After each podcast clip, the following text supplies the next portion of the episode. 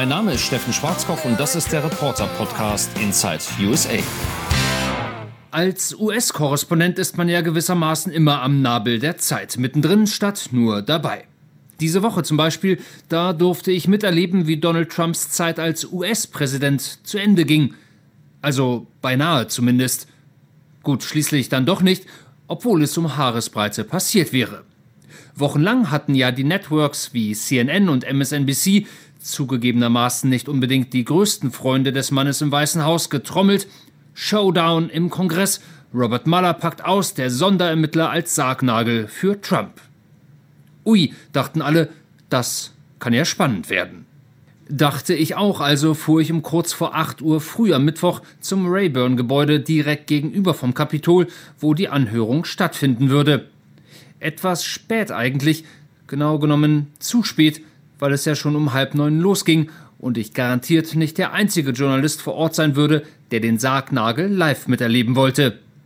Um das klarzustellen, ich hatte nicht verschlafen oder so, ich musste nur vorher noch aus dem Studio live schalten und kam deshalb erst auf den letzten Drücker an.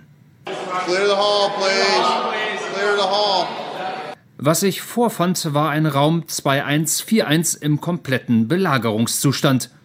Im Gang davor stapelten sich die Kamerateams und Korrespondenten, die Polizisten hatten ihre liebe Mühe und Not, die aufgeregte Menge an Reportern halbwegs im Zaun zu halten.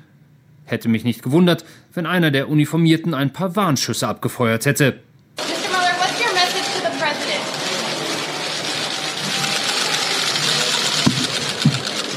Und ich, wie gesagt, ich war nicht gerade überpünktlich. Doch Amerika wird nicht umsonst das Land der unbegrenzten Möglichkeiten genannt und Amerika hat Dorothy. So stand es jedenfalls auf ihrem Namensschild und Dorothy gab hier ganz offensichtlich den Ton an und hatte den Hut auf. Für wen arbeitest du? wollte sie von mir wissen, und die Frage klang ein wenig wie Was willst du denn hier? Deutsches Fernsehen, sagte ich, sofort eingeschüchtert. Welt, ich bin der Kor. Weiter kam ich nicht. Well, sagte Dorothy, du bist spät dran. Here's what we do. Come on. Ich tat besser, wie mir befohlen. Dorothy schleppte mich kurzerhand an den anderen Reportern vorbei in den Sitzungssaal und schob mich mit meiner Kamera in die erste Reihe, nicht unbedingt zur Freude der anderen Kameraleute. Hier kriegst du gute Bilder, sagte sie. Nicht bewegen. Bewegen ging sowieso nicht, selbst wenn ich gewollt hätte. So voll war es vor dem Tisch, an dem gleich Robert Muller Platz nehmen sollte. Ich jedenfalls war mit meiner Position sehr zufrieden. Keine Ahnung, warum ich plötzlich war, wo ich war, und vielleicht hatte mich Dorothy auch mit irgendjemandem verwechselt. Egal. Ich im Zentrum der Geschichte einen guten Meter entfernt vom Sargnagel. Der Sargnagel kam dann drei Minuten später rein und wirkte ein wenig, als sei er bei seiner eigenen Beerdigung. Und was er zu sagen hatte, nun ja, ein paar Kostproben. Yes. No. True. Then, uh, yes. That's correct. And I'm not going to discuss that.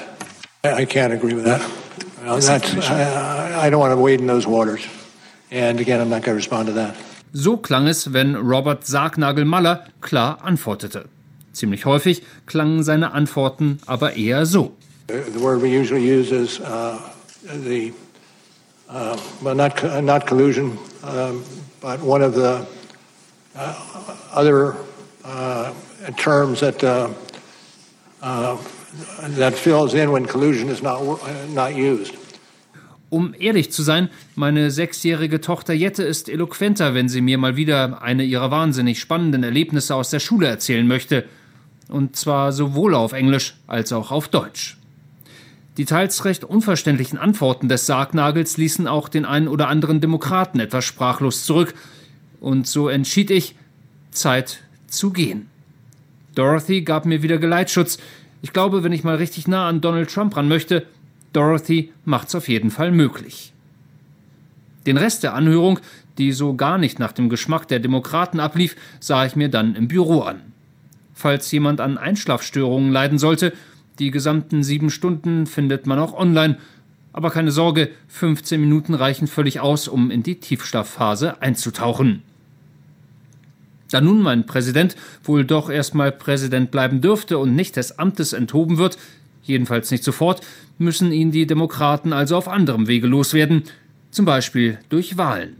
Die finden ja erst am 3. November nächsten Jahres statt, doch für die Opposition hat bereits die entscheidende Phase begonnen.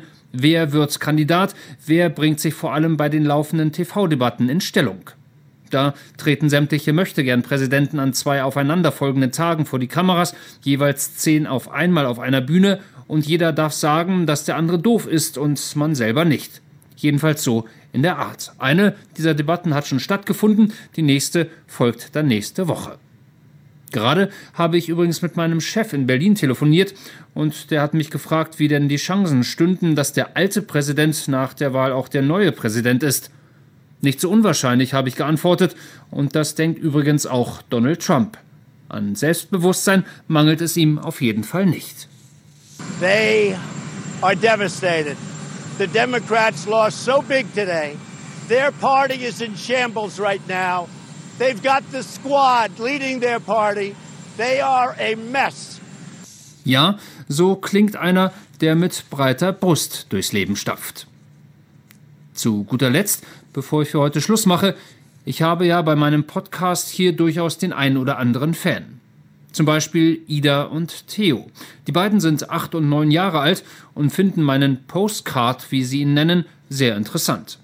Beide hatten wir etwas überraschend mit ihren Eltern im Urlaub getroffen, 6000 Kilometer vom heimischen Maryland entfernt im Yosemite National Park in Kalifornien.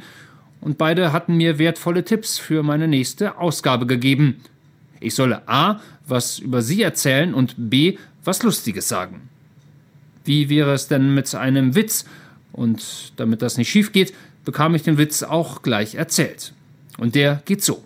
Drei Chinesen gehen in den Supermarkt Warum nehmen Sie Klopapier mit? Na? Antwort, weil er an der Tür dran steht, bitte drücken. Und Theos Witz möchte ich auch noch gern zum Besten geben. Warum macht Aschenputtel nie beim Fußball mit? Antwort, weil sie immer vom Ball wegrennt. Den hat er mir auf Englisch erzählt, aber auf Deutsch ist er genauso komisch, finde ich zumindest. Und viel zu lachen habe ich ja hier nicht, vor allem mit dem Sargnagel. Also, wenn noch einer meiner Zuhörer was Lustiges zu erzählen hat, einfach melden.